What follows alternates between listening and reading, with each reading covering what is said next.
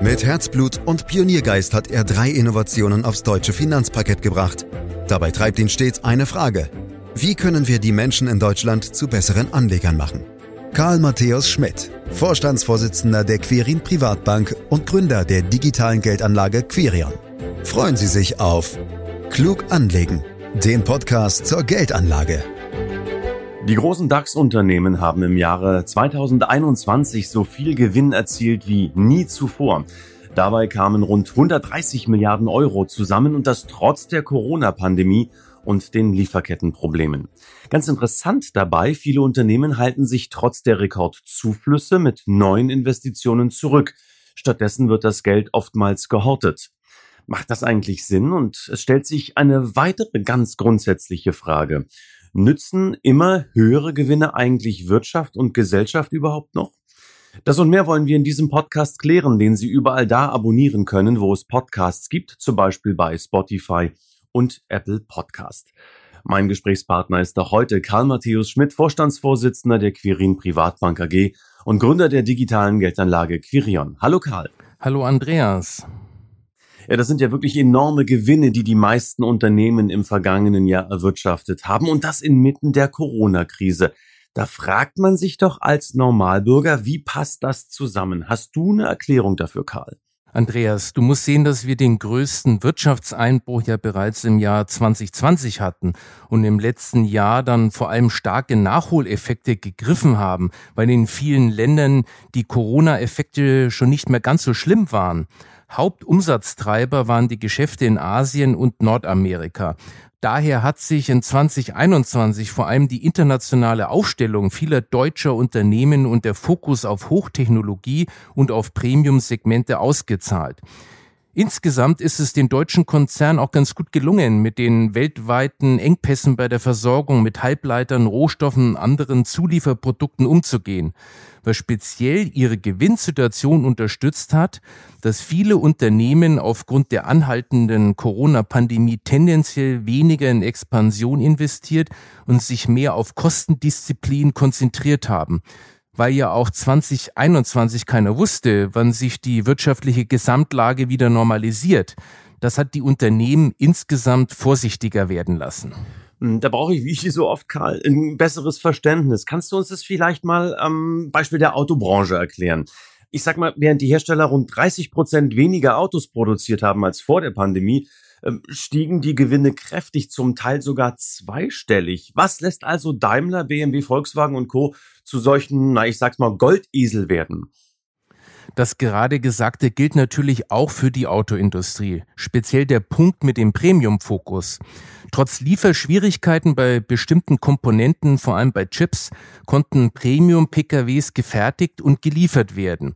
Was an Komponenten da war, wurde vor allem in dem Segment verbaut. Das ging zum Teil bewusst zu Lasten der Kleinwagensegmente, hat aber eben auch die Gewinne erhöht. Denn mit Oberklassewagen verdienen die Autokonzerne wesentlich mehr als im Massengeschäft mit den Klein- und Mittelklassefahrzeugen. Mercedes-Benz konnte zum Beispiel im vergangenen Jahr den operativen Gewinn auf etwa das Doppelte steigern. Der Vorstand begründet dies trotz des Absatzrückgangs um fünf Prozent mit erhöhter Marge und Kostendisziplin. Ja, ein Wahnsinn ist das, ne? Der Gewinn wird aufs Doppelte gesteigert bei einem Absatzrückgang von fünf Prozent. Aber um nicht missverstanden zu werden, Karl, Gewinne sind ja nun wirklich auch richtig und wichtig und Voraussetzung für Investition und Innovation. Aber gerade letzteres scheint aus meiner Sicht durchaus ins Stocken geraten zu sein. Warum sind die Unternehmen da so vorsichtig, ja vielleicht sogar ängstlich geworden? Investition ist nicht gleich Innovation, Andreas. Das muss man schon auseinanderhalten. Klar, langfristig haben innovative Unternehmen auch höhere Investitionsquoten.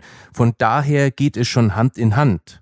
Kurzfristig aber kann beides auseinanderlaufen.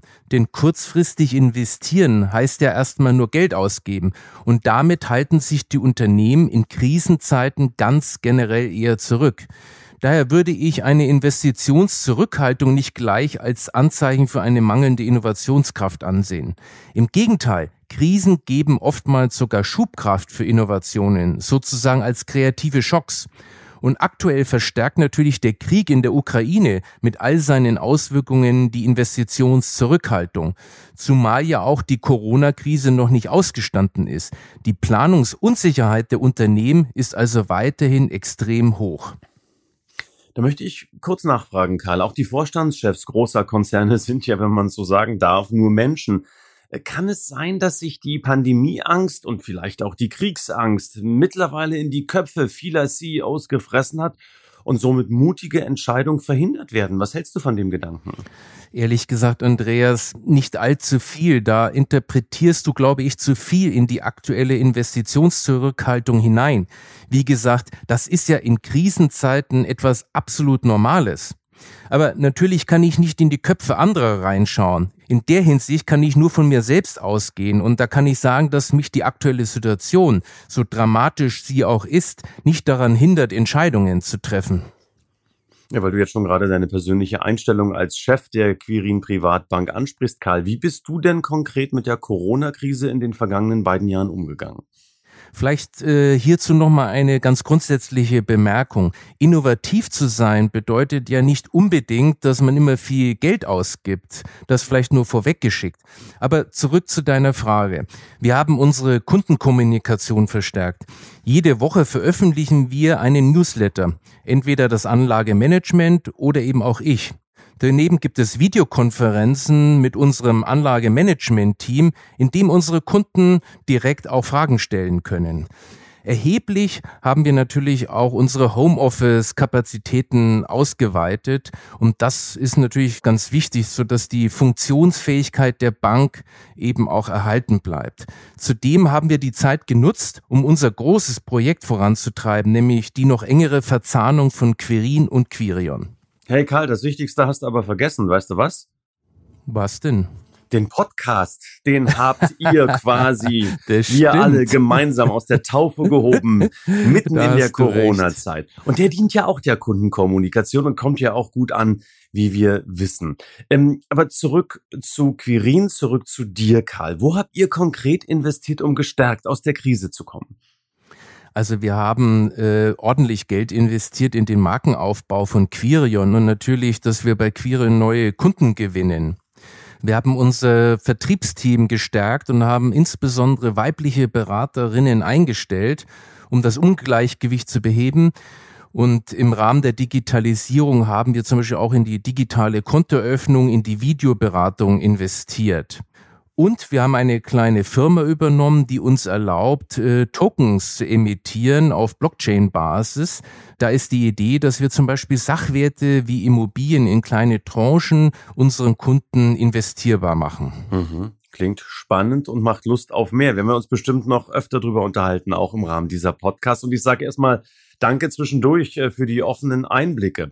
Gern würde ich jetzt unser Thema wieder eine Ebene höher hängen, wenn die Gewinne auf Konten gelagert oder in Aktienrückkäufe gesteckt werden, Karl, und eben nicht in Innovation oder Investition fließen. Was bedeutet das langfristig für Wirtschaft und Gesellschaft?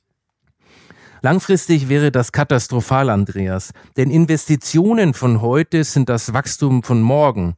Und wenn in einer Volkswirtschaft nicht mehr investiert wird, wächst sie einfach nicht mehr. Das ist der langfristige Zusammenhang. Kurzfristig ist eine Investitionszurückhaltung dagegen, wie gesagt, typisch für Krisenzeiten und eher unproblematisch.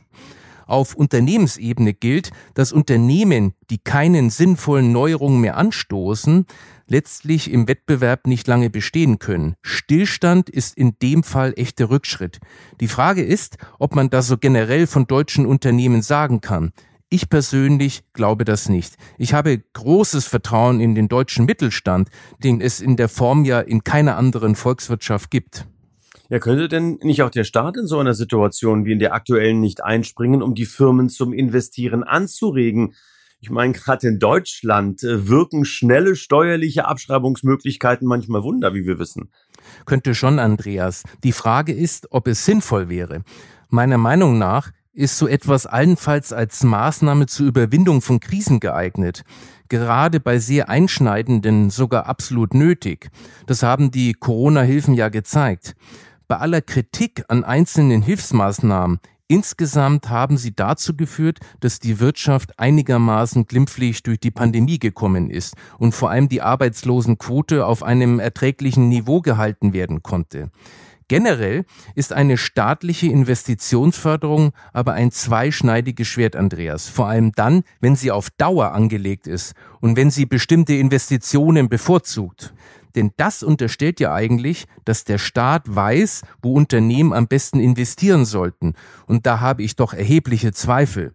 Das wissen die Unternehmen schon selbst am besten. Und wenn nicht, dann gilt der alte Grundsatz, auf einen Jagdhund, den man zum Jagen tragen muss, kann man verzichten. Übrigens, die von dir angesprochene degressive Abschreibung ist ein typisches Instrument, um der Wirtschaft kurzfristig unter die Arme zu greifen. Und es wirkt auch wirklich sehr gut. Es wurde aber während der Pandemie nicht eingesetzt. Und ich finde es auch richtig, weil es ein Instrument einer richtigen Krise ist. Und diese Rezession haben wir nicht. Mhm. Wie sieht denn das jetzt auf internationaler Ebene aus, Karl? Ist das Geld horten weltweit verbreitet oder ist das speziell ein deutsches Thema? In Krisenzeiten neigen weltweit die Unternehmen zum Aufbau von Liquiditätsreserven. Das ist sicher kein typisch deutsches Thema. Aber auf globaler Ebene an konkrete Zahlen zu kommen, ist extrem schwierig. Was man aber schon mitbekommt, ist, dass gerade die großen Tech-Konzerne in den USA oftmals eine ganze Menge Cash vor sich herschieben. Google zum Beispiel oder Alphabet, wie sich das Unternehmen mittlerweile nennt, steht hier aktuell mit über 130 Milliarden Dollar Barreserven weit vorn. Dass da so viel Cash rumliegt, liegt bei den großen Tech-Konzernen vermutlich nicht an mangelnder Innovationsfähigkeit, sondern einfach daran, dass sie so unglaublich viel verdienen. Überspitzt könnte man sagen, dass sie so schnell und so viel Cash generieren, dass sie es gar nicht so schnell ausgeben können. Die Innovationsfähigkeiten dagegen ist noch weitgehend intakt, zumindest nach meiner Einschätzung. Das kann man aber auch anders sehen. Apple zum Beispiel wird schon immer mal wieder dafür kritisiert, dass ihnen schon längst nichts mehr Hochinnovatives eingefallen ist und dass die hohen Cash-Bestände auch davon zeugen. Mhm. Gehen wir vielleicht noch einen Schritt weiter. Geld horten, darüber haben wir gerade schon gesprochen, kostet in Zeiten von Strafzinsen und Inflation schlichtweg Geld, viel Geld, da sammelt sich einiges an, gerade bei den Summen, die du gerade genannt hast, wenn Google da beispielsweise 130 Milliarden Dollar an Barreserven hält. Ähm, bei den riesigen Liquiditätspolstern kommt da nun wirklich viel zusammen. Ähm, es ist aus meiner Sicht Geld, das faktisch verbrannt wird. Wie siehst du das? Und vor allen Dingen machen die Unternehmen das dennoch? Andreas, da gibt es tatsächlich relativ aktuelles Zahlmaterial aus dem Herbst 2021. Da hat die international tätige Anwaltskanzlei Freshfields auf Basis von Bundesbankstatistiken ermittelt, dass deutsche Unternehmen derzeit knapp 700 Milliarden Euro horten und damit so viel wie noch nie. Das ist sicherlich noch der Corona-Krise geschuldet. Und jetzt kommt auch noch der Krieg dazu, was die Unternehmen auch nicht gerade ermuntert, diese Cash-Reserven aufzulösen. Tatsache ist also, die Unternehmen in Deutschland, aber auch weltweit halten derzeit extrem hohe Liquiditätsreserven. Und dass sie keine Zinsen dafür bekommen, ist ein echtes Problem. Mittlerweile wird Geld, wie du gesagt hast, buchstäblich verbrannt, denn die Unternehmen zahlen Negativzinsen. Die Unternehmen machen das aber, weil sie keine Alternativen sehen und weil sie risikoscheu sind. Mhm. Alternativen, gutes Stichwort. Siehst du welche, also Alternativen für Firmen mit hoher Liquidität? Ich sehe da grundsätzlich mehrere Möglichkeiten. Schulden abbauen zum Beispiel, an die Eigentümeraktionäre ausschütten, immer gut finde ich. Etwas Risiko eingehen und am Kapitalmarkt anlegen. Manche kaufen auch eigene Aktien zurück. Lass uns paar Themen durchgehen. Schulden abbauen liegt vor allem nahe, wenn man sich die sogenannten Nettofinanzschulden der DAX-Konzerne anschaut.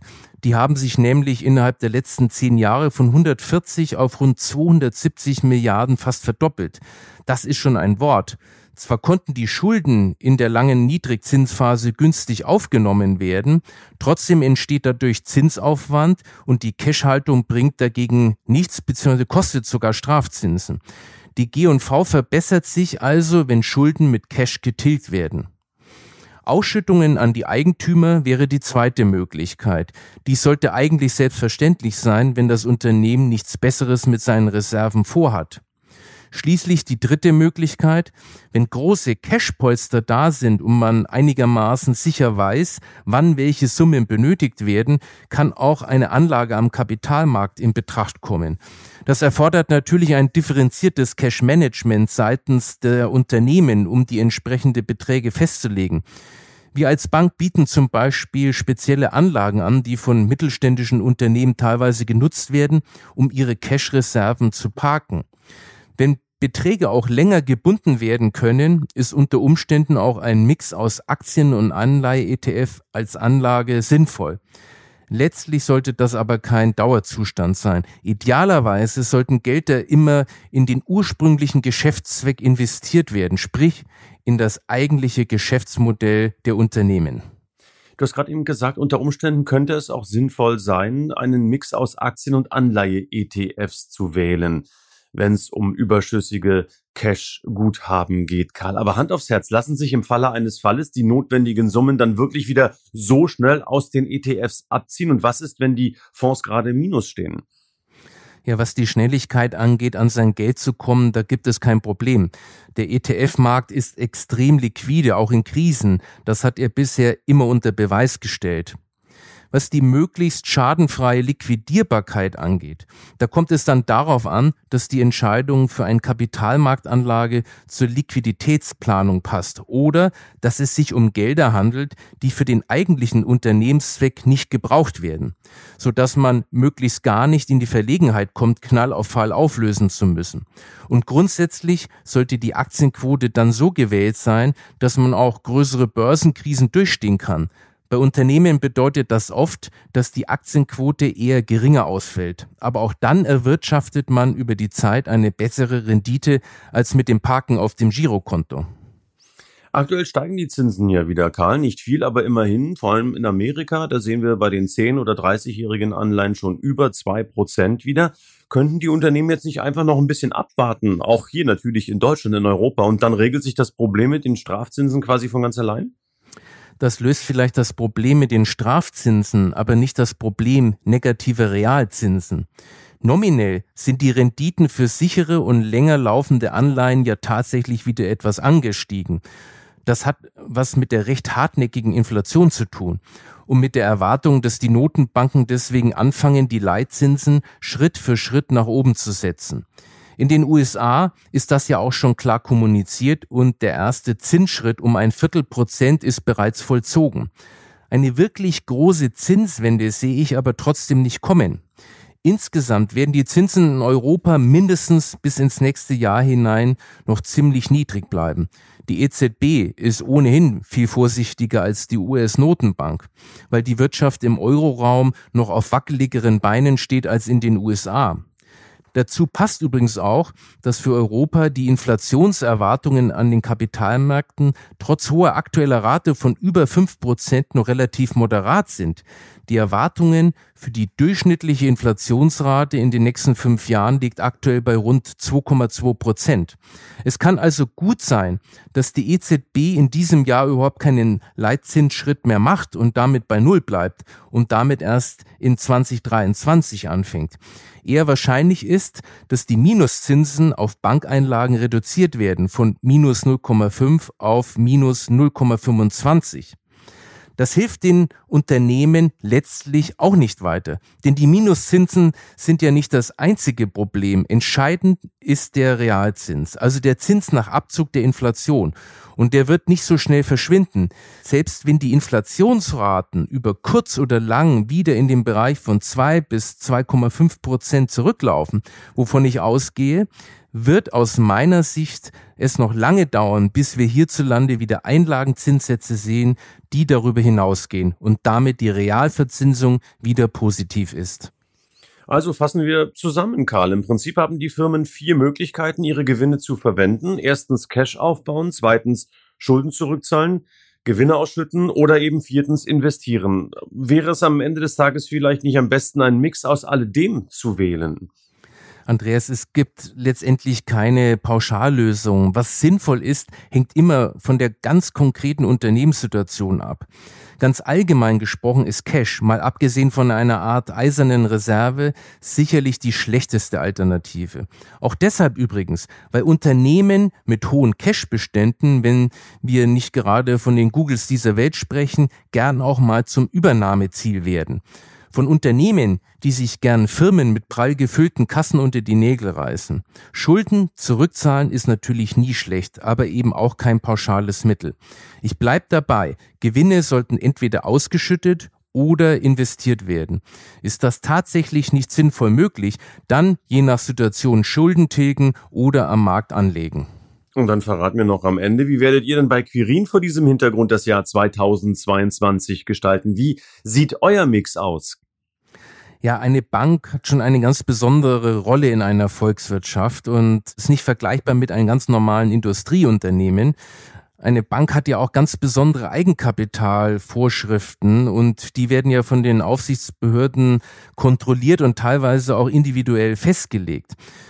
Was wir am Ende machen, ist, dass wir 50 Prozent ausschütten und 50 Prozent in die Stärkung des Eigenkapitals reinstecken. Bei den Minuszinsen sind wir übrigens genauso betroffen wie alle anderen Unternehmen. Wir zahlen für unsere Barmittel und ich kann dir sagen, ich ärgere mich jeden Tag darüber. Das ist jetzt aber ein blöder Ausstieg, Karl, ne? wenn du dich ärgerst. Gibt es irgendwas, über auf dich freust im Jahr 2022? auf Investitionen, auf neugierige Menschen, Mitarbeiterinnen, neue Ideen, Innovation, was auch immer. Los, hau raus.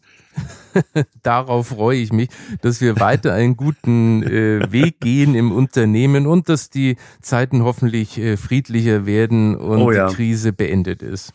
Oh ja. Karl, damit haben wir doch dann in der Tat einen versöhnlichen Ausklang gefunden. Hoffen mal, dass die Unternehmen investieren, dass sie sich abkoppeln können von diesem Trend.